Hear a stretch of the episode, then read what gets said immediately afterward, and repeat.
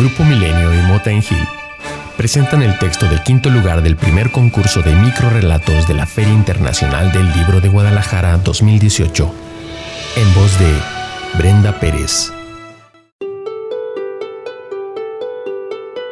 Vive la fila adulto. El vampiro de Sintra. Mi hijo cree que soy un vampiro. Lo llevé al palacio de Regaleira para hablar un poco de la vida, de la muerte. Le he dicho que la transformación es paulatina y tendré que mudarme allí algún día y puede ser pronto. Pero que no se preocupe, pues cuando no esté a su lado seguiré cuidándolo, aunque no pueda verme. Todo comenzó hace unos días, cuando vio mi pañuelo lleno de sangre.